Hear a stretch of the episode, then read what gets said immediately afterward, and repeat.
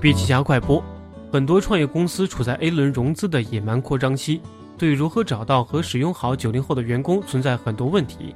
掌门一对一 CEO 张毅以自己的经历给出如下建议：第一是如何找人。初创企业不要把自己看得太高，要保持牛粪精神。找人不求最好，但要价值观相同，能力匹配。再通过滚雪球的方式和员工一起努力做到行业第一。第二是如何用人。首先，华为给出了员工四象限图，对能力和价值观不同的员工会有不同的使用方式。其次，要通过设立标杆员工、长期公平的机制和专业化来激励员工。最后，领导者要让听到炮声的人去做决策，这才是最好的以客户为中心。